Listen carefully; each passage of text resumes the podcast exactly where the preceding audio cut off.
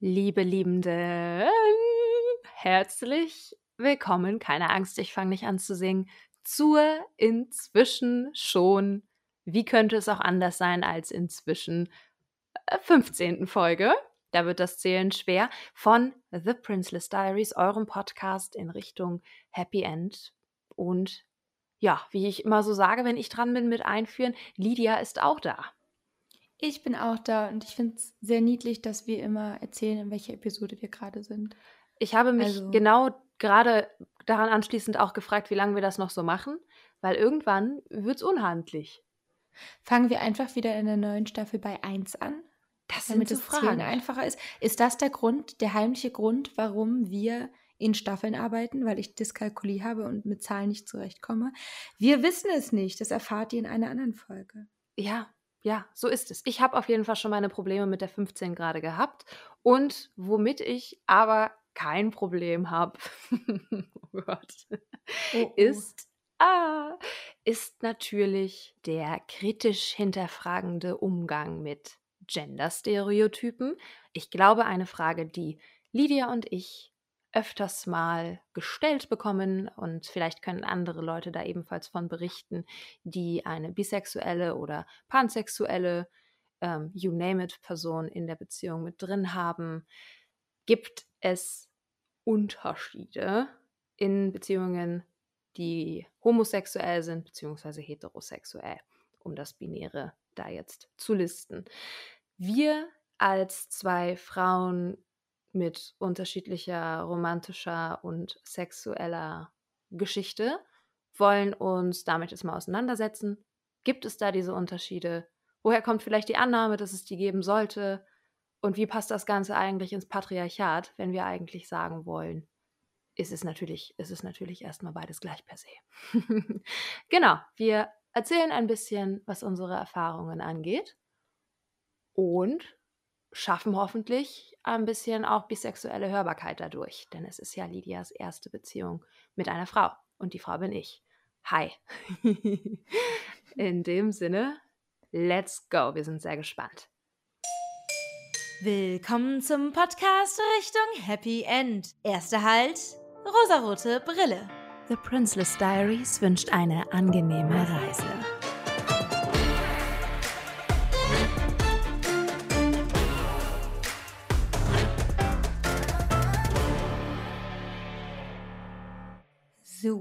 Der letzten Folge haben wir das Monster besiegt. Wir haben die Jealousy getackelt ähm, und sitzen nun ein bisschen, ja, wie soll ich sagen, fest auf einem Pflanzengebirge, Gebilde.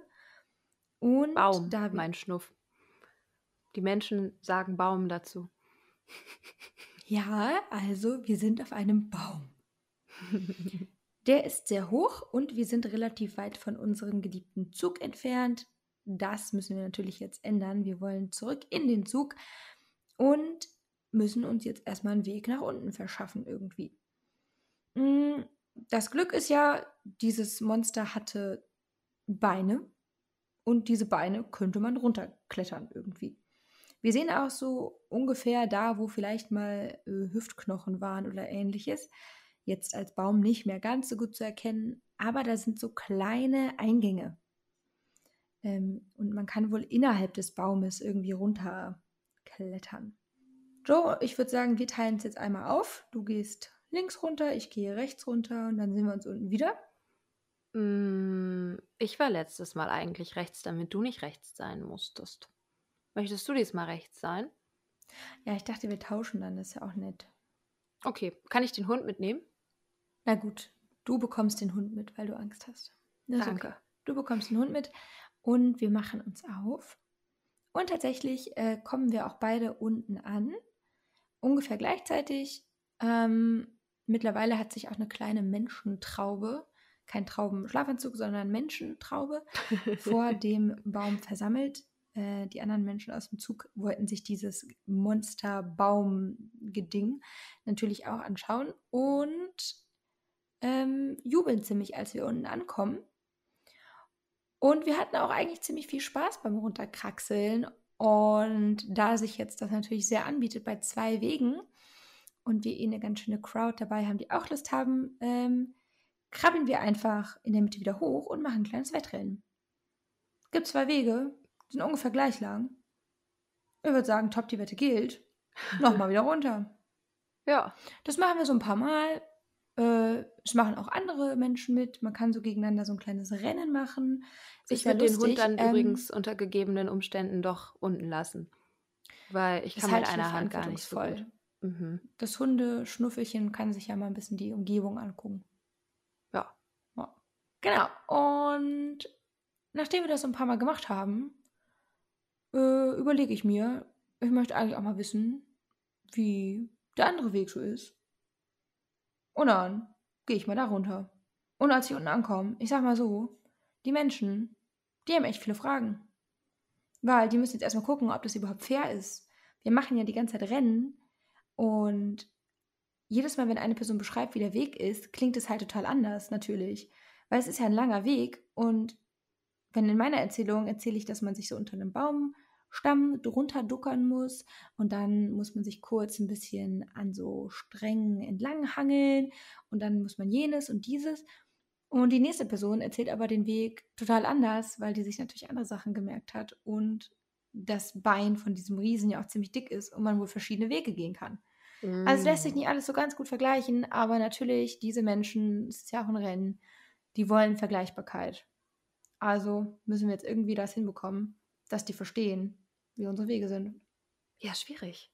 Ja, schwierig, ne? Ja, kann ich da überhaupt irgendwas beisteuern, Lydia, wenn ich hm. doch immer hm. nur den einen Weg nehme? Vielleicht habe ich den Hund dabei. Ich habe einfach den Hund dabei und der eine, da sind Hunde gesperrt auf deinem Weg. Oh nein, das wäre ja wirklich traurig. Das wäre wirklich traurig. Aber du hast doch bestimmt schon mal äh, den anderen Weg so runtergeguckt. Bis wohin konntest du denn da sehen? Ach, ja. Ähm, ich habe so weit geguckt, also ich habe ganz viele so Boyband-Poster gesehen aus der Bravo. So mhm. Harry Styles Pop-Aufsteller. Besonders Harry Styles Pop-Aufsteller. Lustig, die sind in deinem Weg auch drin. Ja, die sind überall eigentlich. Das ist ganz egal, welchen Weg man nimmt. Harry Styles ist einfach überall. Äh, wie geht das Zitat? Mit äh, Lesbians, no, women say they also like men and then the man is Harry Styles. Mhm. Mhm. ja, that would be me. Also ich habe mir, hab mir den ein bisschen angeguckt und es, es hat alles doll nach so Kaugummi gerochen und so ein bisschen Teenie-Zeit. Also bis in die Tiefe habe ich da nicht wirklich gesehen. Okay, dann, dann müssen wir wohl irgendwie jetzt über Gespräche dahin kommen. Ja. Was kommt Na. denn danach? Wie, nach Harry wie Styles. ist es? Nach Harry Styles. Kommt nichts mehr. Das Paradies. Ich bin gar nicht so ein Harry Styles-Fan. Nach ihm, die sind ja. Flut. Ah, ähm, nein, was kommt denn nach der 16-jährigen, ich habe einen Crush auf einen Boy, einen cute Boy von Us 5 Zeit. Boah, vielleicht kennen die ZuhörerInnen Us 5 überhaupt nicht mehr. Wir sind ja schon richtig hier vom Mama, alten Schlag Mama, mit Us 5. Mama, Maria. Aber One Direction, ne? Auf, auf wen haben denn ja. so Kids, so Kids von heute, auf wen haben die einen Crush? Wer ist deren Boy Crush? Wer ist der Sweet Boy? Sweete Boys angucken? Sweet Boys äh? Das kann ich dir leider überhaupt nicht sagen. Mhm. Also so hm. Leute, die jetzt 15 sind oder 14. Keine genau. Irgendwelche Movie-Stars? Was ich sind denn so Movies aktuell? Ja, mir fällt kein einziger Film ein. Was ist denn los mit uns? Naja, genau. Wie ist es, ähm, ganz offene Frage, die Schwärmerei, die man vielleicht mit 16 für einen Typen auf dem Schulhof oder im Fußballteam im Tor hat, dann umzuwandeln in, äh, ja, sagen wir vielleicht schon eine Verliebtheit in einen Mann, da wo es dunkler wird, äh, wenn, das, wenn das echt wird, wenn das mehr als Schwärmerei ist. Kannst auch gerne das Heavy Metal Konzert nochmal nehmen, das hatten wir ja schon dafür aufgestellt. Sind die Boys, oder anders gefragt, die Boys, in die du damals verknallt warst mit 16, 15, davor ja, glaube ich, nicht so viel, na, ein bisschen. Ähm, Gibt es die wirklich oder zerfallen die, wenn man zu nah dran kommt, weil sie dann doch ein, ein, ein Bravo-Mythos sind, ein Film- und Medienmythos? Gibt es diese cuten Boys? Wow, äh, das, mhm. uh, die ist nun doch schwerer zu beantworten als gedacht, die Frage. Ähm, ja, das ist, äh, das ist eine Frage, die habe ich mir gerade ausgedacht. ähm, aber warum habe ich mir die ausgedacht? Ich habe halt ähm, eben cute Boys gedatet, bis ich 16 war. Und dann waren es schon auch cute Teen Boys durchaus mit 16, 17. Aber dann bin ich das nächste Mal ins Game eingestiegen, als das Männer waren. Also das waren auf jeden Fall Männer. Und ich habe das dazwischen, dieses Heranwachsen vielleicht auch ein bisschen mit einem mit Freund oder so, habe ich nicht so richtig mitgekriegt. Mm, okay. Das heißt, ich hatte immer diese dreamy, wir gehen auf cute, jetzt sage ich schon wieder cute, ne? Wir gehen auf äh, Movie-Dates mit, was ist denn los mit mir? Wir gehen ins Kino miteinander, wir picknicken, äh, machen uns bei Facebook äh, Love Declarations natürlich und sind, also unsere Beziehung ist auch schon dolle eine Behauptung, die irgendwie stimmt, ähm, aber die, vor allem die Außensicht halt eigentlich. Also äh, in love with the idea of being in love. Es ging jetzt nicht wirklich darum, einander als komplexe Wesen zu fassen, sondern eher zu fassen, dass auch manchmal ganz wortwörtlich, dass da jetzt äh, ein Freund, eine Freundin im eigenen Leben ist. Viel zu beschäftigt damit. Ja, ja. Also, wie war das denn bei mir? Bei mir gab es Jimmy Blue Ochsenknecht und dann gab es ziemlich lange nichts. Hm. Und dann. Relatable. Ja. dann hatte ich so ein paar Crushes, aber auch mehr aus so einer Notwendigkeit heraus. Alle anderen um mich herum haben Crushes entwickelt, also dachte ich, puh, was du kannst, kann ich schon lange. Bam. Und ähm, habe mir dann auch so ein paar ausgesucht ne, aus meiner Umgebung. Das fand ich dann irgendwie auch gut oder so. Ähm, und meine erste Beziehung, würde ich sagen, fällt auch unter diesen äh, Schirm, von dem du gerade da sprachst irgendwie ist man jetzt auch nicht so richtig wichtig, ne? Also wer das jetzt so richtig ist und ist halt einfach ein bisschen niedlich auch. Mhm. Nicht, dass es nicht wichtig ist, das möchte ich überhaupt nicht sagen. Ich glaube, das ist ein sehr wichtiger Schritt, den einige ja auch überspringen und das ist ja auch okay, aber das kann auf jeden Fall beim Daten so ein, so ein wichtiger Übergangsmoment sein, der auch für sich stehend Wichtigkeit hat. So. Ähm, bei mir genau hielt dies ein halbes Jahr an, wovon ich drei Monate in Frankreich war. Also auch das war eine sehr stabile Nummer. Du Schnuff? Ja. Hab mir schon wieder eine Frage ausgedacht. Wow. Ja, dann raus damit. Glaubst du, diese prototypische Beziehung als Teil vom Heranwachsen, sage ich jetzt mal, von der Adoleszenz mit 14, 15 äh, oder noch davor 16, ja, vielleicht auch. Glaubst du, die ist so wichtig, vielleicht auch, weil wir uns als so Mädchen das erste Mal mit Jungs beschäftigen, also durch diesen Exotic becomes Erotic Ansatz, dass das erste Mal dir das andere Geschlecht in dem Fall so nahe ist, sodass vielleicht die ganze Erfahrung für Leute, die eben nicht eine erste Heteroliebe haben, ganz anders ist.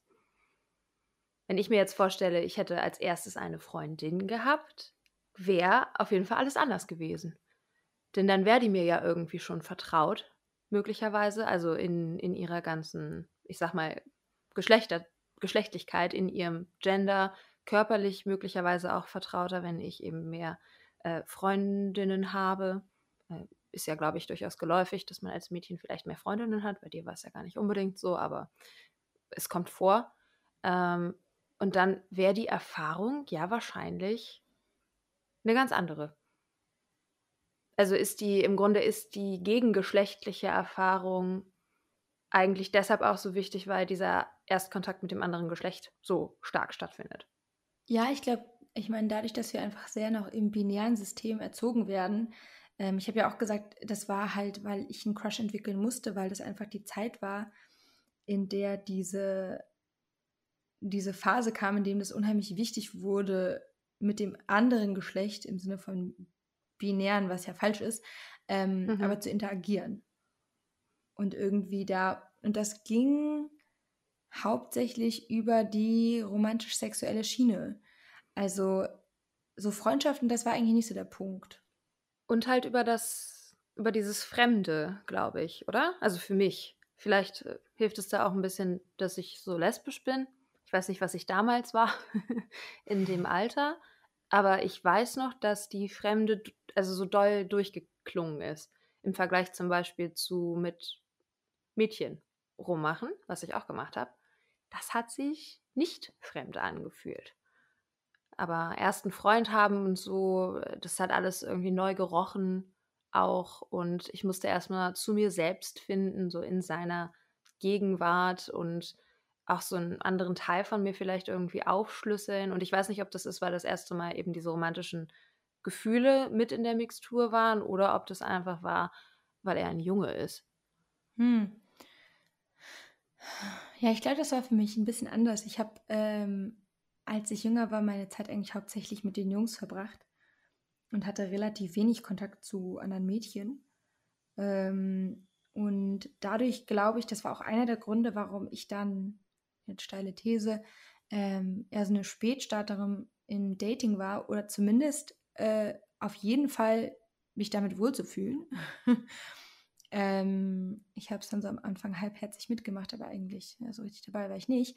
Und ich glaube, das liegt daran, dass doch eben dieser Unterschied so wichtig war zwischen Mädchen und Jungs und ich den am Anfang nicht hatte und erstmal über eine Zeit herstellen musste. Also ich musste mich erst abgrenzen, um mich dann wieder anzunähern an die Jungs. Könntest du damit, wieder eine richtig fies offene Frage, I know, äh, eine Brücke schlagen zu deiner Sexualität jetzt? Ist zu schwierig. ist Die Frage schwierig. kann ich nicht beantworten. Ja. Ähm, ich glaube, das ist auf jeden Fall schon auch ein Indiz gewesen und ich glaube, das hat auf jeden Fall von Anfang an mir klar gemacht, ähm, und ich habe mich schon sehr früh irgendwie immer so ein bisschen anders gefühlt. Ich frage mich gerade, stereotypisch, ich habe mich mal auf einer Party befunden. Ich glaube, es war ein 15. Geburtstag von einem Mädchen aus meiner Klasse damals. Und dann haben auf diesem Geburtstag alle Mädchen, es waren auch nur Mädchen eingeladen, miteinander rumgeknutscht, um die beste Küsserin zu bestimmen. Und also mhm. an erster Stelle war mir das einfach unheimlich unangenehm. Also so richtig unheimlich unangenehm. Ich fand es ganz furchtbar und habe wirklich nicht verstanden, warum, warum man das macht. So. ähm, und glaube aber, und ich weiß nicht, ob es stimmt, ich habe keine Confirmation, glaube aber, dass eine andere Person, die auch auf diesem Geburtstag war, ebenfalls queer ist und Flinters datet oder gedatet hat. Und hat, und hat die Person mit anderen Mädchen rumgemacht. Ja, und war sehr excited darüber. Ja, das war dann vielleicht ich. Plot Twist, ich war's. Nein, nein, ich weiß, äh, ich war woanders. Ich war woanders. Äh, ich war über sowas immer sehr excited. Und du nicht. Ja, spannend. Genau, und ich nämlich nicht. Aber ich wäre genauso unexcited darüber gewesen, wenn das Jungs gewesen wären. Also beides war einfach so, wieso küsse ich denn jetzt? Ich will diese Menschen ja gar nicht küssen. Ich verstehe gerade irgendwie nicht so richtig, was abgeht. Es ist auch sehr unangenehm, weil ihr, ihr, seid irgendwie so voll excited darüber und es scheint überhaupt kein Problem zu sein. Für mich wäre jetzt auch zu zeigen, dass ich excited wäre, sehr unangenehm. Wow. Also es ist sehr intim einfach. Zu zeigen, dass man jemanden küssen möchte. Und das oder war dass quasi, man küssen möchte. Oder dass man küssen möchte, ja. Und ich frage mich, ob es vielleicht ja die beiden Seiten gibt von so queeren Flinters an der Stelle, wobei eigentlich völlig egal. Hätten ja auch Jungs machen können, habe ich nur noch nie gehört weil ich mich nicht so viel mit Jungs unterhalte. Hm. Mhm. Ähm, aber die eine Seite, die so sehr excited ist, das endlich ausleben zu können und so halt einfach jemanden küssen möchte und halt gerne Flinters küssen möchte auch und die sind gerade da und das ist einfach sehr optimal. Und die andere Seite, die halt vielleicht auch Flinters küssen möchte, das aber noch nicht weiß und generell einfach voll die Panik davor hat, Menschen zu küssen, weil das ja impliziert, dass man diese Person küssen möchte. Und damit gibt man wahnsinnig viel über sich preis. Das heißt, in dem Moment, wo du dir darüber bewusst gewesen wärst, dass du Jungs küssen willst, hättest du dir eigentlich auch darüber bewusst werden müssen, dass du auch Mädchen küssen willst und das wäre ganz schön revealing gewesen. Ja, beziehungsweise auch wenn ich mir in dem Moment bewusst gewesen wäre, dass ich nur Jungs küssen möchte, dann hätte dieses Küssen ja wirklich keine Bedeutung gehabt. Und dann ja. hätte es mir ja nicht unangenehm sein müssen. Ah, ja, es sei denn, deine War's Sexualität aber. war halt einfach noch nicht so richtig entwickelt und du hattest kein Bedürfnis nach körperlicher Nähe. Ja, genau. Oder kann auch sein. Kann ich jetzt äh, leider an diesem Punkt, das ist schon zu lange her, nicht mehr so ganz mhm. festnageln, was es, es ist. gibt, das wollte ich noch nachträglich einordnen zu eben und ich glaube, es passt immer noch ganz gut. Wir sind ja noch beim gleichen Thema. Einen äh, so sozial kulturellen, wissenschaftlichen Ansatz. Äh, das ist ein Aufsatz, den habe ich, oder eine Studie, die habe ich in den USA vorgelegt bekommen, in LGBT Q-Studies. IA Plus war da nicht dabei. LGBTQ Studies habe ich belegt. Und dieser Aussatz heißt eben Exotic becomes erotic. Da habe ich schon viel mit meinen Friends auch drüber geredet. Und da heißt es im Grunde, dass das, was dir in deiner Kindheit oder im Aufwachsen weniger zugänglich fremder erscheint, also das, was weiter weg von dir ist, mit dem du vielleicht auch weniger Kontakt hast, ausgesetzt bist, dass das später das wird, was dich sexuell anzieht oder romantisch eben. Dass rausgefunden wurde, dass Jungs zum Beispiel, die primär mit Mädchen rumhängen, freundschaftlich eben und sich da austoben können im sozialen Umgang, dass die, sobald die Pubertät dann eben hittet und eventuelle sexuelle oder romantische Bedürfnisse geweckt werden, dass die dann eher sich ja in Richtung Jungs orientieren. Und jetzt frage ich mich ja bei dir, unabhängig davon, dass man auch diese These viel diskutieren könnte und dass es da natürlich auch tausend und eine Gegenthese zu gibt. Aber jetzt frage ich mich bei dir, ob dir überhaupt irgendein Geschlecht im Sinne von Gender fremd vorgekommen ist. Hast du jemals eine Fremde empfunden aufgrund einer so Genderdifferenz? Uh, schwierig. Vielleicht eher Richtung Mädchen tatsächlich. Ähm, weil ich als Kind, wie gesagt, viel mehr mit den Jungs auch gespielt habe. Ähm, oder vielleicht habe ich mir das auch nur so gemerkt. Muss ich nochmal nachfragen. Aber so starker Ausdruck von so feminin attribuierten Dingen hat mich immer sehr irritiert, als ich jünger war. Hm. Konnte ich erstmal nicht so viel mit anfangen. Ach, bei mir aber auch. Ja, das ist wieder die Frage, eine Femininität, äh, Femininität, Maskulinität. Ist, also da erstmal darüber so sich klar zu werden, dass das ja nicht gleich Gender, geschweige denn Geschlecht sein muss. Also du kannst ja auch attracted sein towards masculinity, was ich auf jeden Fall bin. Da haben wir ja noch drüber gesprochen. Ich habe so wenig in mir, was sich hingezogen fühlt zu äh, Femininität könnten wir wieder eine Folge zu machen, was das jetzt genau be bedeutet, Femininität. Ähm, aber genau, ich fühle mich hingezogen zu Maskulinität und bin auch ein bisschen alienated von femininen Dingen. Ähm, Gerade wenn wir wieder bei der Darstellung sind in den Medien. äh, vor zehn Jahren noch um einiges schlimmer als, als jetzt, aber da kommt ja noch eben das Problem hinzu, dass Frauen, Mädchen sowieso immer in Abgrenzung, klar, binäres System, zu Männern und Jungs existiert haben und Männer und Jungs sind eigentlich das eine Geschlecht, habe ich gerade von Freud gelernt, wunderbar, äh, ist, ist übrigens falsch, aber Freud hat gesagt, es gibt im Grunde nur ein Geschlecht, ein Monogeschlecht und das ist der Mann. Und alles, was die Frau macht, äh, passiert quasi in einem Minus dazu.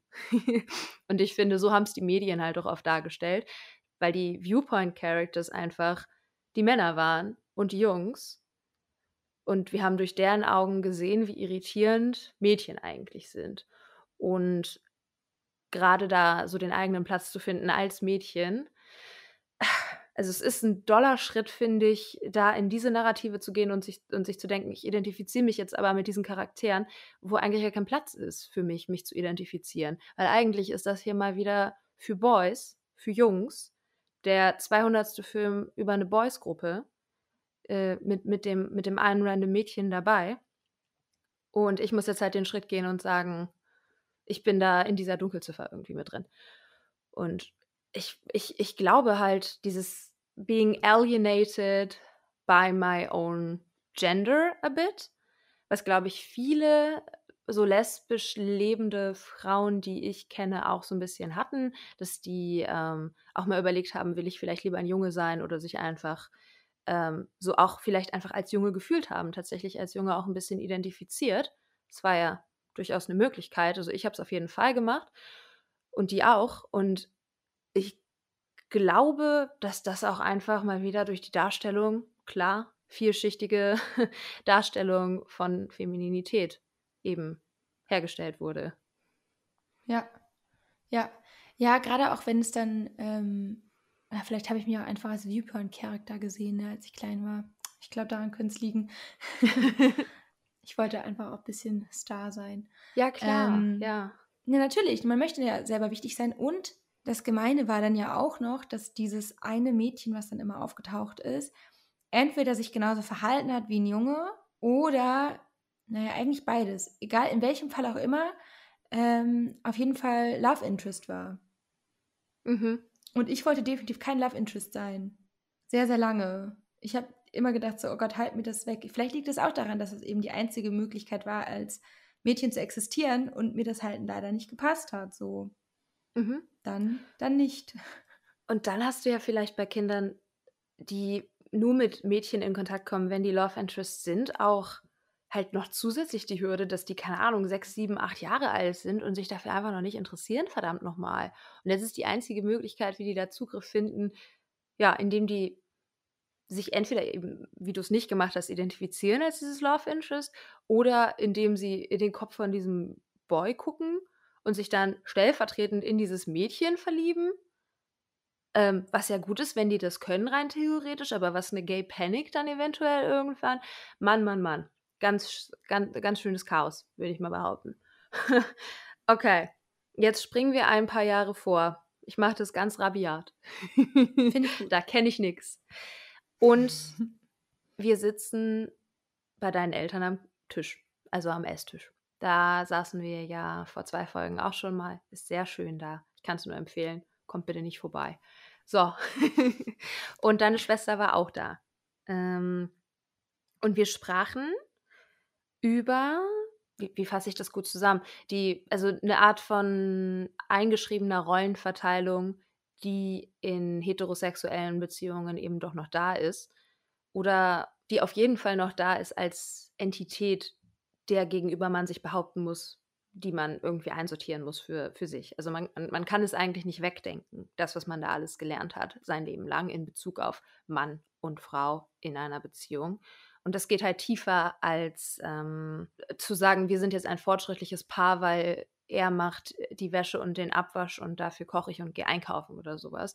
Also es geht hier nicht um eine reine Aufgabenverteilung, sondern um eine, eine innere Awareness quasi, die, und jetzt haben wir halt stark mit deiner Schwester einfach geredet, ähm, aus der Frau in dem Fall spricht. Und das kriege ich auch bei meiner Mutter zum Beispiel doll mit und bei vielen Müttern eben gerade, die so stark auch vielleicht Hausfrau sind, egal was sie nebenbei noch beruflich machen. Und in vielen feministischen Ansätzen ist das ja einfach so ein Punkt, dass du diese Gedanken eigentlich nicht so richtig los wirst. Und das äh, mit einem Mann in einer Beziehung sein schon irgendwie ja was, was Politisches vielleicht hat und äh, diese Auseinandersetzung halt richtig fordert. Und jetzt frage ich mich, und ich weiß nicht, ob du da jetzt ad hoc eine Antwort zu hast, aber wie können wir in dieser Podcast-Folge eigentlich aussagen, und das möchten wir ja eigentlich, dass es keine Unterschiede gibt zwischen Homo-Beziehungen und Hetero-Beziehungen per se und trotzdem kritisch das Patriarchat besprechen. Und also ohne kurz zu ignorieren, dass wir ja durchaus öfter zu dem Schluss schon gekommen sind, dass du dich anders gefühlt hast mit einem Mann. Hm. Ich glaube auch, dass es ein bisschen eine verspiegelte Sicht ist, weil ich glaube, es gibt Unterschiede, die liegen eben nur nicht in den Geschlechtern selber natürlich. Also es gibt einfach Beziehungen, die das Patriarchat nachformen und aus denen man eigentlich, also die deshalb ja auch sehr viel Kraft kosten, weil wenn man Jetzt, wenn ich als bisexuelle Frau in einer heterosexuellen Beziehung bin, ist das erstmal eine Beziehung, die vom Patriarchat gefördert wird. Und die eine Rolle von mir erwartet, die auch irgendwie einen Bruch dieser Rolle von mir erwartet, egal was allerdings passiert, gefühlt für mich, egal wie ich mich verhalte, ich verhalte mich zu einer patriarchalen Vorordnung. Und das kostet für mich so viel Kraft, das ist für mich sehr anstrengend. Und deswegen würde ich schon irgendwie argumentieren, es gibt durchaus Unterschiede, die aber eben nicht auf, ähm, wie heißt das, individueller Ebene eigentlich sind.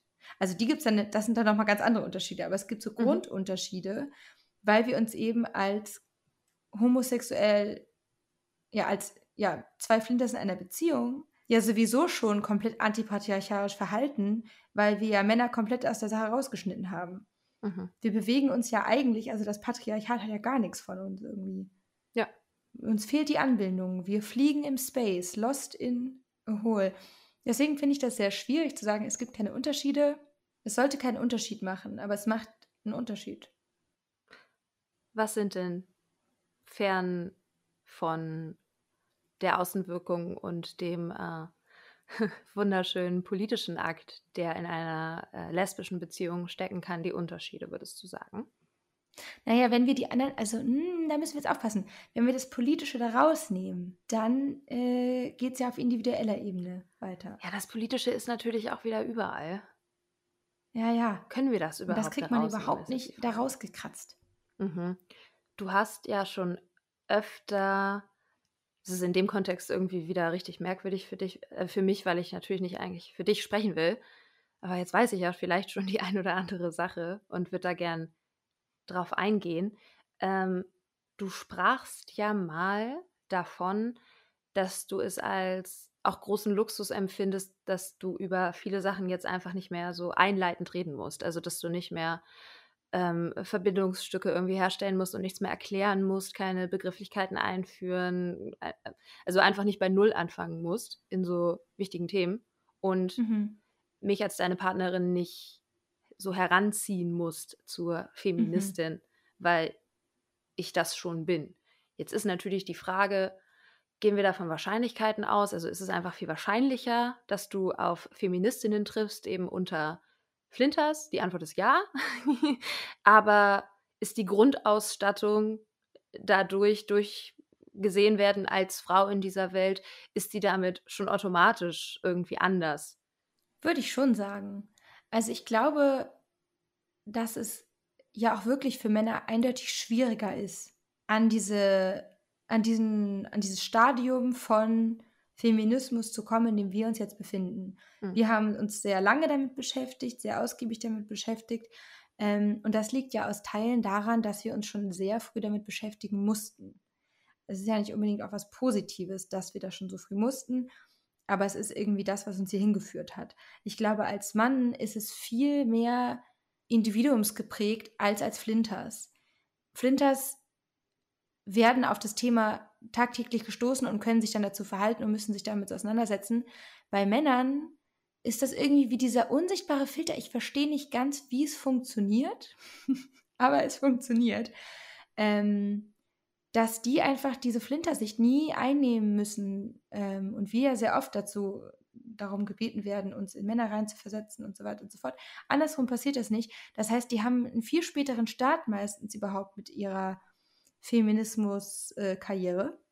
Äh, mhm. Und müssen dann auch immer aus Eigenantrieb dranbleiben, weil es auch oft ja so ist, dass sich Männer mit Männern anfreunden. Nicht immer, aber das ist ja schon einfach oft so, dass es dann so Männerfreundschaften und Flinterfreundschaften irgendwie auch gibt, ähm, zu Großteilen.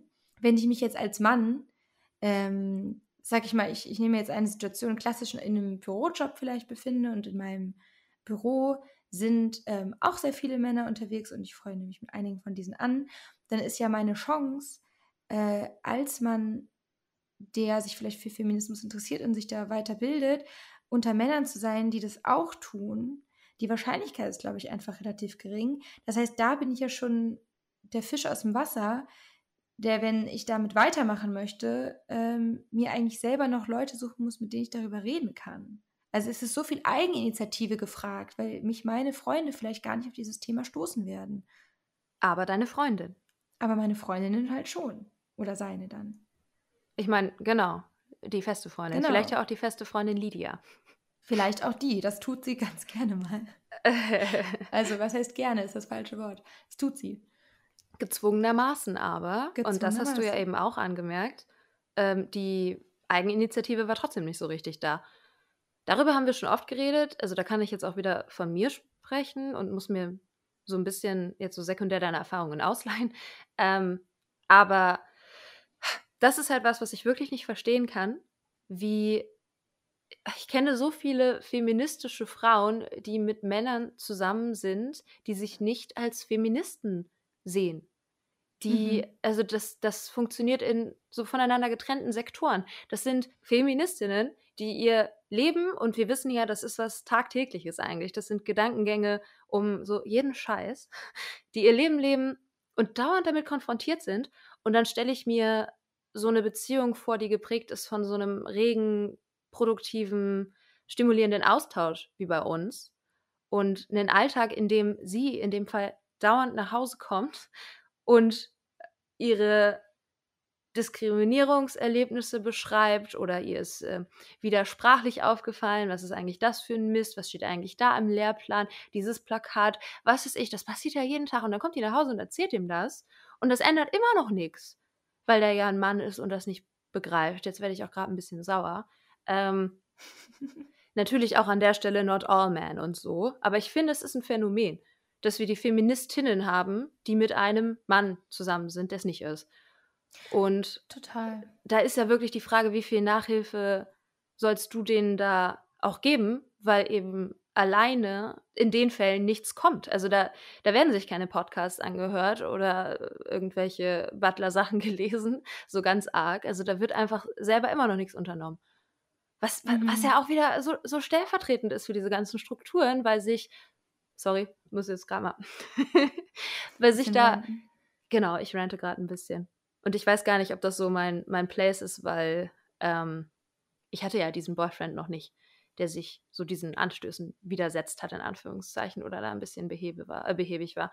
Aber ich stelle mir halt vor, du sagst, es ist mir wichtig, und dann wird erwartet, dass so als Dankbarkeit für deren Offenheit für das Thema der ganze Input einfach von dir kommt und sie das ja sich woanders nirgendwo holen müssen.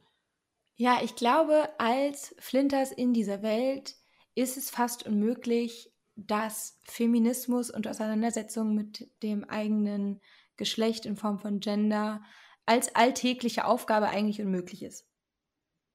Und dass das eins der Hauptthemen von Flinters ist, ist, glaube ich, einfach auf eine Art und Weise gegeben.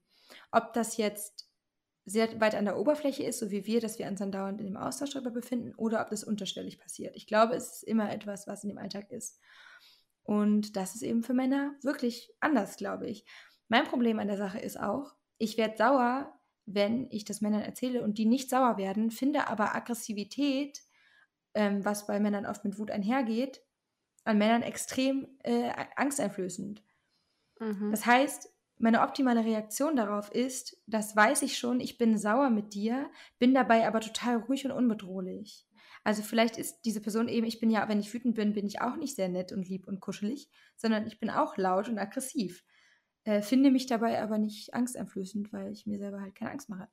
Meistens. Bei Männern finde ich das aber eben angsteinflößend. Das heißt, äh, es gibt, glaube ich, einfach extrem wenig Männer auf diesem Planeten, die einerseits in dem Stadium von Radikalisierung im Sinne von, ich setze mich so viel mit dem Feminismus auseinander und ich sehe diese ganzen Probleme und es sind so unendlich viele Probleme und bin sauer, aber dabei unheimlich unbedrohlich, das habe ich einfach noch nicht so viel getroffen. Ich finde Feminismus und feministisch sein sehr attraktiv und finde aber Wut, wenn es in Aggression umschlägt oder wenn ich Wut als Aggression lese, dann finde ich es sehr unattraktiv. Diese Kombi macht es schwer für mich, Männer zu daten. Bei mir auch? Nö.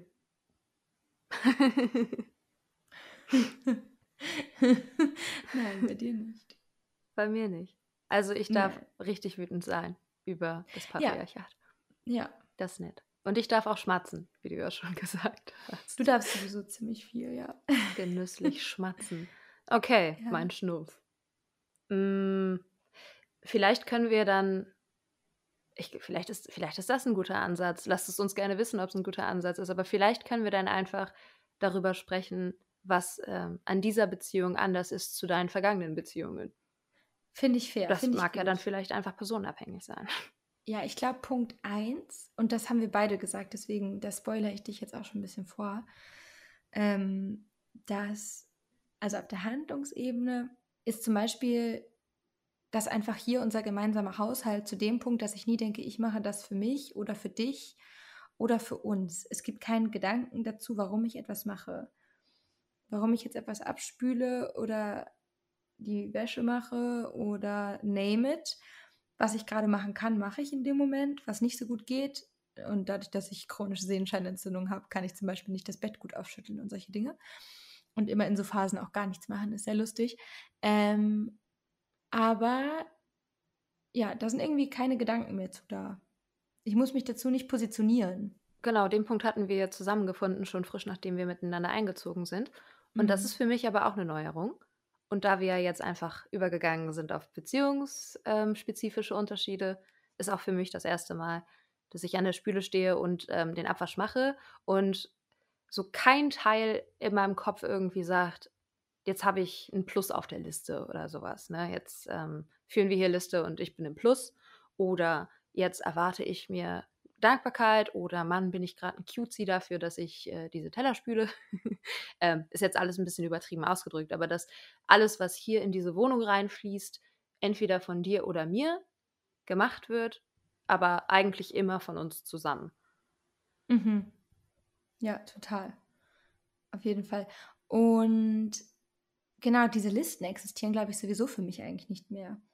Es gibt dann ja auch so Listen, so Streitlisten und du hast jetzt aber fünf Dinge, die doof äh, an dir sind und ich halt nur drei. so. was hattest ähm, du? Ach, du meinst auch in Streit. Nee, du hast dich ja nicht so viel gestritten. Nee, aber ich meine jetzt auch so in Streitsituationen oder in so leichten, wir geraten aneinander Situationen oder so. Vorhaltungen halt. Ja. Ja. Ja. Also habe ich auch gemacht, auf jeden Fall, aber halt in Streitsituationen. also, dass ich eigentlich immer dachte, ähm, erstmal, ich bin im Recht.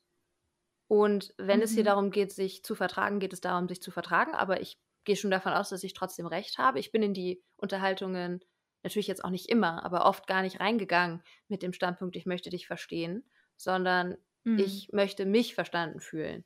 Ähm, mhm. Das hat sich auch für mich total geändert.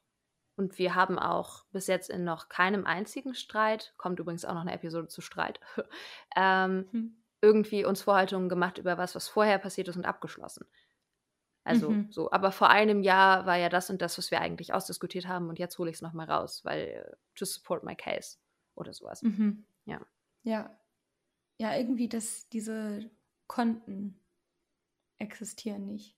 Und die hatte ich schon auch glaube ich, öfter in meinen Beziehungen davor. Und ich glaube, das liegt zum ganz großen Teil eben auch an diesem Feminismus-Thema ähm, wieder für mich, dass ich auch auf eine Art und Weise vielleicht so einen Ausgleich erwartet habe. Mhm. Ich weiß nicht, ob es stimmt, aber so ein bisschen wie, okay, dafür, dass du irgendwie nicht schnallst, dass ich nicht darüber diskutieren möchte, warum es inhärent sexistisch ist, wenn das und das. Dafür musst du jetzt irgendwie zumindest das und das machen. Also ich weiß nicht.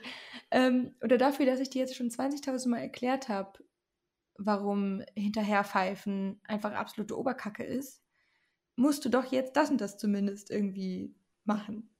Oh Gott. Oh Gott. ja, oder, oder wie ich mit 15, dafür, dass ich schon einen Typen heiraten muss, muss der wenigstens reich sein und ich muss nie wieder arbeiten.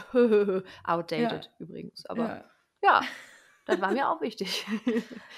ähm, wie sieht es aus mit, hm, hm, das klingt, als würde ich einfach ganz doll nach Komplimenten fischen, aber ich weiß doch gar nicht, was du antwortest. Mit dem Thema emotionale Offenheit. Das würde man ja jetzt, um doch wieder ein bisschen das größer aufzuziehen und weniger personenspezifisch, das würde man ja jetzt Männern vielleicht nachsagen, dass sie aufgrund ihrer Erziehung und so weiter Probleme vielleicht haben, emotionale Offenheit so verbal auszudrücken, zu zeigen, eben in ihrer eigenen Liebessprache und vielleicht die Nähe eine andere war vorher. Also ist natürlich immer, aber you know what I mean. Das kann ich auf jeden Fall bestätigen. Es mag ein Klischee sein, aber eines, das ich denke, ich einfach auch oft bestätigt. Zwei Flinters zusammen reden einfach noch mal mehr wir reden wirklich viel miteinander. Wobei für mich immer noch nicht genug. Ich bin immer richtig genervt, wenn du was anderes machen möchtest, als mit mir ja, zu reden. Ja. Ich will jetzt nicht podcasten, ich will das Du hast den ganzen Wieso Tag nicht mit, mit mir, geredet. Nerv, nerv, nerv. Ähm, äh, und auch Don't auf jeden Fall talk über... to your girlfriend anymore. Ja, stimmt, das sage ich oft.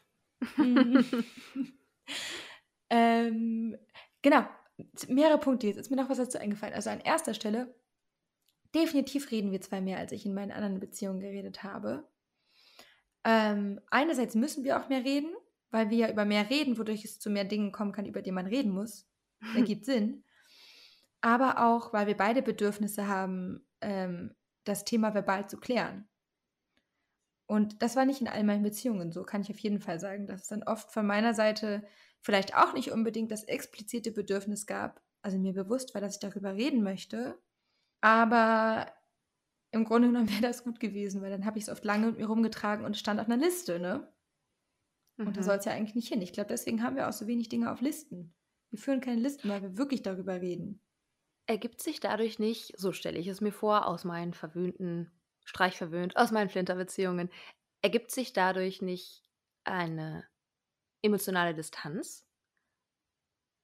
Wenn ich mir vorstelle, es gäbe Sachen, die ich nicht ausspreche und nicht, nicht anspreche, die ich weiter so herumschleppen kann mit mir, ja, stelle ich mir vor, dass ich von meinem Partner, meiner Partnerin ein bisschen weiter weg bin.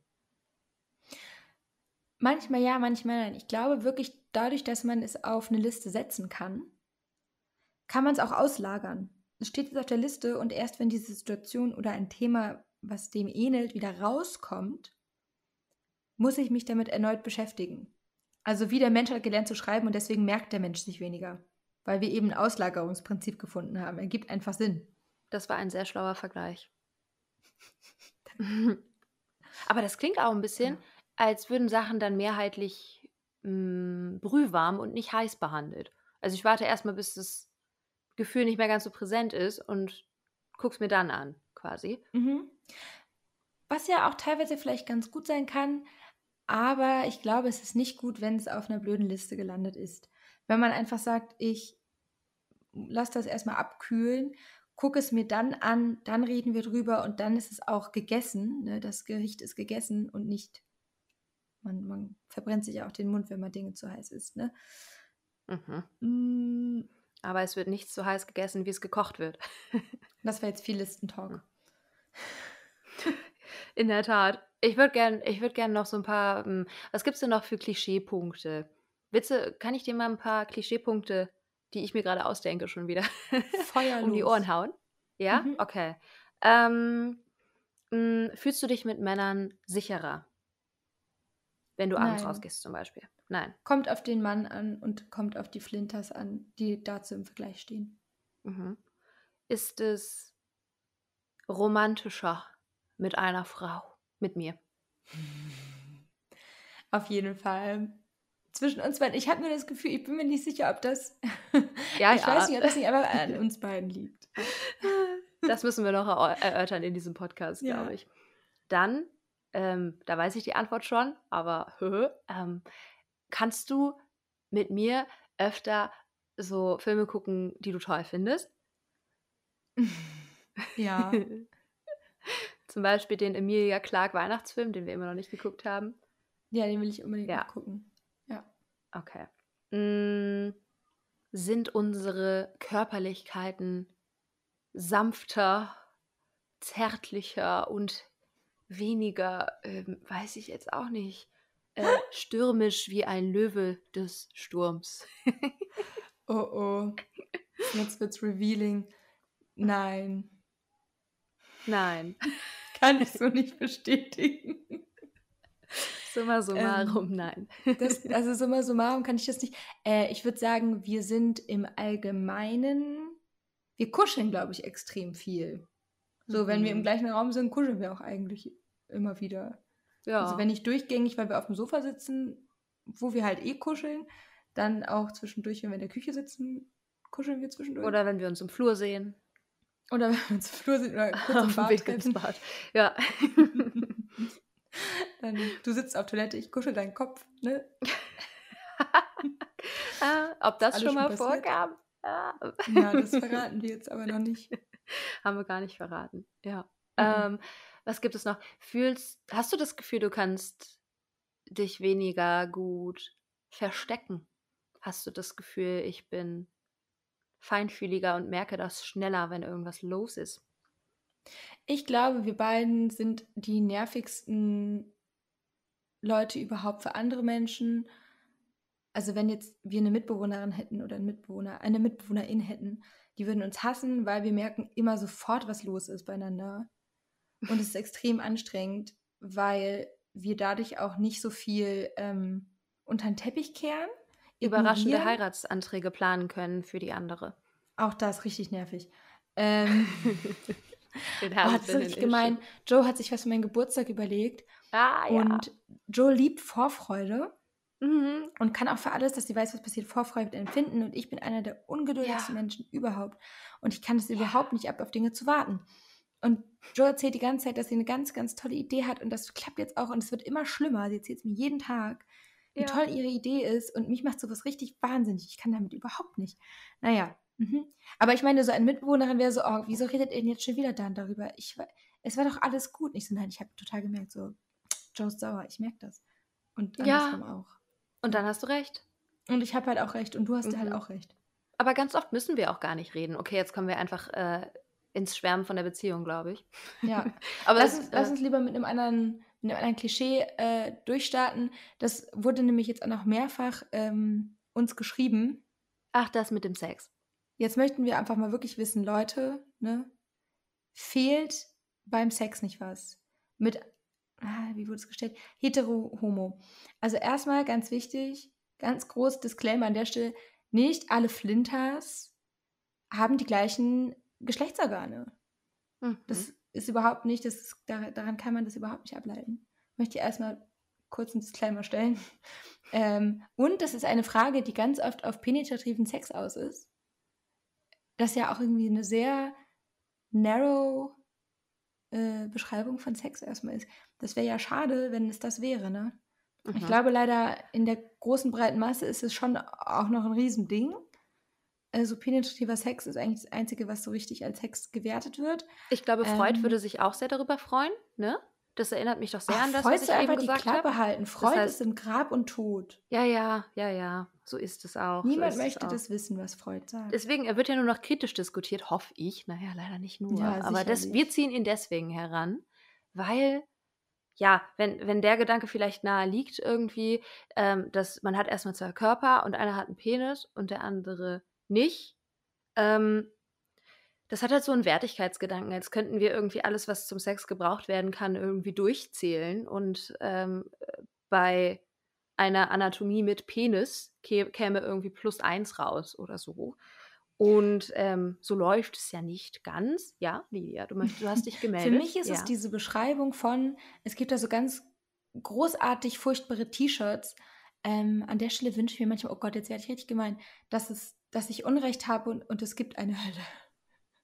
Und solche Menschen, die solche T-Shirts designen, landen dann dort. Da ist dann eine Schraube und eine Mutter drauf. Und das eine ist blau und das andere pink. Und man muss ja die Schraube in die Mutter drehen und nur so wird ein Schuh draus, ne? Also, das war jetzt mhm. auch irgendwie, da merkt man, ich habe keine Ahnung von Werkzeug, da werden dann keine Schuhe mhm. draus, wenn man Schraube und Mutter zusammendreht. Aber das wird dann so als Vergleich herangezogen. Oder man steckt so Lego-Steine ineinander, ne?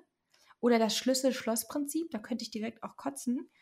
Mhm. Da führe ich immer ganz gern zurück auf Joes und meine Idee von Beziehungen und Menschen. Und wir haben ja mal gesagt, jeder Mensch hat eine Farbpalette, mit der er sie, mit der diese Person malen kann, die zur Verfügung steht. Und man kann gemeinsam Bilder malen. Und im Grunde genommen ist für mich jede Art von Kommunikation so, auch die sexuelle Kommunikation miteinander und der sexuelle Umgang miteinander. Es geht nicht darum, ob äh, die Schraube in die Mutter passt, sondern es geht darum, ob man gemeinsam schöne Bilder malen kann. Eine kleine Lanze, die kein Penis ist, möchte ich aber jetzt noch brechen. Ganz kurz. Ähm, vielleicht ist einmal meine Expertise als lesbische Frau gefragt.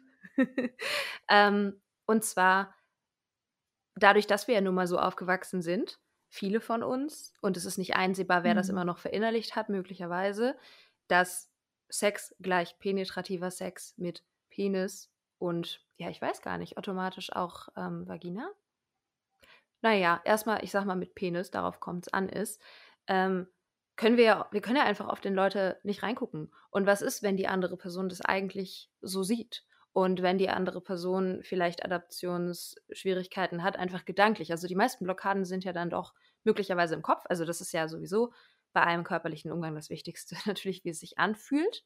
Und es ist halt nicht wie mit der Schraube und der Mutter. Das heißt, um das Körperliche geht es dabei wahrscheinlich gar nicht. Ähm, ich glaube, wenn sich die Frage gestellt wird, wird es in dem Fall der Frau, mit der ich schlafen möchte, die auch eigentlich mit mir schlafen will, gefallen, ist da eigentlich oft die Frage dahinter, ob diese Person denn schon offen ist für ihre eigene Sexualität im Grunde. Also mhm. bei Flinters oder bei, bei mir auf jeden Fall läuft wirklich das Allermeiste eigentlich mit Blockaden im Kopf ab und kommt total auf die Gedanken an, die ich dabei habe und Emotionen, die wirklich gar nichts mit meinem Körper so zu tun haben. Ja. Und deswegen kann ich da die Verunsicherung auf jeden Fall auch verstehen und möchte die Frage, also ja, der, der Disclaimer ist nur auch wichtig zu machen. Ähm, mhm. Was fehlt, am besten Fall. so denen das Gedankengut gar nicht richtig weitertragen. Also am Total. besten das, wenn man merkt, ich formuliere das gerade selber im Kopf, so einfach selber sagen, nö, das ist falsch. Ich, ja, überlege mir ein anderes Wort dafür. Mhm. Auf jeden Fall. Ich bin auch zum Beispiel überhaupt nicht sauer auf Leute, die das denken. Ich bin sauer auf die Gesellschaft, die das immer noch so verbreitet. Weil im Individuum, ich habe am Anfang auch, ja, mir sehr viel Gedanken über meine eigene Sexualität gemacht und habe mich auch gefragt, oh Gott, äh, wenn ich mal mit einer Flinter-Person äh, Sex habe, werde ich dann alles umlernen müssen? Was passiert dann? Hilfe. Und das liegt eben daran, dass man so darauf eingesteift wurde. Das, äh, kleiner Wink. dass es irgendwie so einfach ist, weil es dieses Schlüssel-Schloss-Prinzip gibt. Das kann man sehr gut erklären. Das ist sehr einfach, sehr griffig. Zu viele Penispuns. Griffig, ja, ja. Ähm, Palpable, huh? Ja, ja. ja. Jetzt möchte ich doch zum Schluss hier nochmal ganz ähm, großzügig fragen, gibt es denn etwas, was du vorher hattest und jetzt nicht mehr? Nö. Nö. Nö, gibt's nicht. Für mich als bisexuelle Frau äh, hat sich herausgestellt, dass ich mich zu Männern hingezogen fühlen kann, mich in Männer verlieben kann, aber an erster Stelle in dich verliebt bin und mit dir zusammen sein möchte und an zweiter Stelle auch einfach so glaube ich, keine Lust habe, gerade so Männer zu daten in der Gesellschaft, in der wir leben. also ich kann das und ich verliebe mich dann auch in die und das ist halt auch echt und es ist auch nervig, sich zu verknallen in Männer irgendwie. Ähm, aber ich glaube, ich lasse das jetzt einfach auch. Ich habe einen Gegenvorschlag, der ist sehr viel besser. Glaubst ja. du, ich kann mich auch in Männer verlieben? Kam jetzt sehr aus dem, aus dem Bauch raus. Ich weiß nicht, ob du es gehört mhm. hast. Ich glaube, du kannst eine Anziehung empfinden, die aber, glaube ich, nicht romantischer Natur ist. Also, ich glaube, das, was ich so ein bisschen frage, und das jetzt schon sehr so polemisch, ist mir auch klar, äh, haben mich quasi Flinters für alle Zeit verdorben. ähm, das ist wie mit Blu-ray und DVDs, weißt du? Also ich will jetzt hier natürlich keine Hierarchie aufspannen. Das ist alles ein bisschen mit dem Auge. Aber das kann ja deine ne? persönliche Hierarchie sein. Vielleicht bist du halt einfach Blu-ray-Guckerin. Ja, genau. Du ja. könntest dir schon eine DVD angucken, aber du würdest halt die ganze Zeit denken, ich würde es halt lieber auf Blu-ray gucken. Ja, ja, und das ja aber auch nur, weil ich Blu-rays halt kenne. Also ich habe DVDs geguckt und mir hat gar nichts gefehlt. Und zack, boom, war die Blu-ray draußen. Und ich habe mir gedacht, ja, irgendwie auch blöd. Das Einzige, was ich jetzt sehe, ist der Rückschritt zu DVDs. Weil Blu-rays ist jetzt mein Standard. Da denke ich nicht, boah, krass, eine Blu-ray, sondern ja, das, das, ist halt ein Film. Das, was ich vorher bei DVDs gedacht habe. Und wenn ich jetzt aber von der Blu-ray zu DVDs zurückgehe, dann denke ich, ja, alles total verpixelt. Ja, und vielleicht habe ich einfach mit der Blu-ray angefangen. So, also mit meiner Blu-ray. Aber hast du ja nicht. Stimmt ja nicht. Ja, also das waren ja Jungs, ne? Ja, aber stimmt. Ja, ja. Es war halt auch ein Mädchen, ne? Ja, ja. Und das Ding, was wichtig ist, äh, ich weiß ja auch einfach, dass ich einen Blu-ray-Player zu Hause habe also die können ja oft auch, können die DVDs abspielen, ich weiß es gerade nicht. ähm, aber ich weiß, okay, nein, das, ja, ich weiß, das, woraus ankommt, für mich gerade ist, ich gucke gerade eh nur den gleichen Film immer wieder. Es gibt sehr viele Staffeln, vielleicht sogar mehr als sieben. ähm, und die sind auf Blu-ray. Und ich habe einfach gar kein Interesse daran, was anderes zu gucken. Und ja es ist, glaube ich, eine Entscheidung, nicht mehr länger zu gucken, welcher Film sieht denn auf DVD auch cool aus und hat seinen Charme. Titanic zum Beispiel, mhm. theoretisch. Den habe ich auch nochmal auf DVD zusätzlich gekauft, obwohl ich den schon auf Blu-ray hatte. Wegen des mhm. Charmes. so haben ja auch Männer ihren Charme. Aber wie die Zeit so gezeigt hat, will ich den nicht. Naja, wir reden über meine Sexualität nochmal wann anders, liebe Leute. Für heute sagen wir gute Nacht, guten Mittag, guten Morgen. Kommt gut aus den Federn, kommt gut ins Bett. wir freuen uns über fünf Sterne bei Spotify.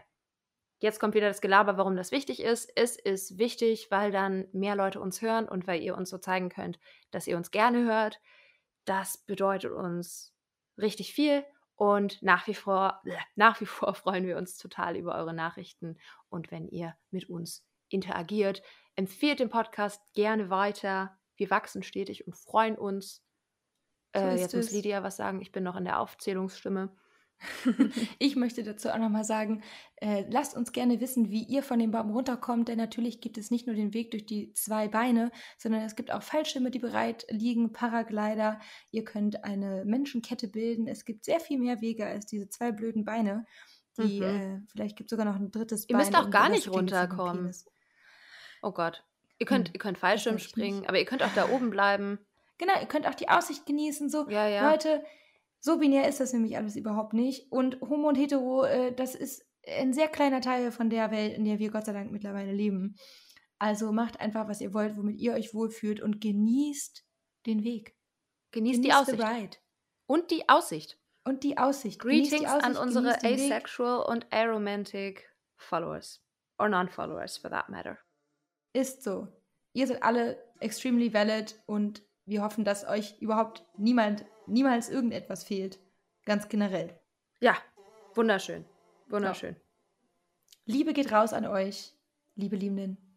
Wir sagen auf Wiedersehen. Auf Wiederhören. Und jetzt, was noch fehlt, Lydia? Nein, was noch fehlt, ist auf Wiederhören, Liebe. Auf Wiederhören, liebe Liebenden. Wunderschön. Wow.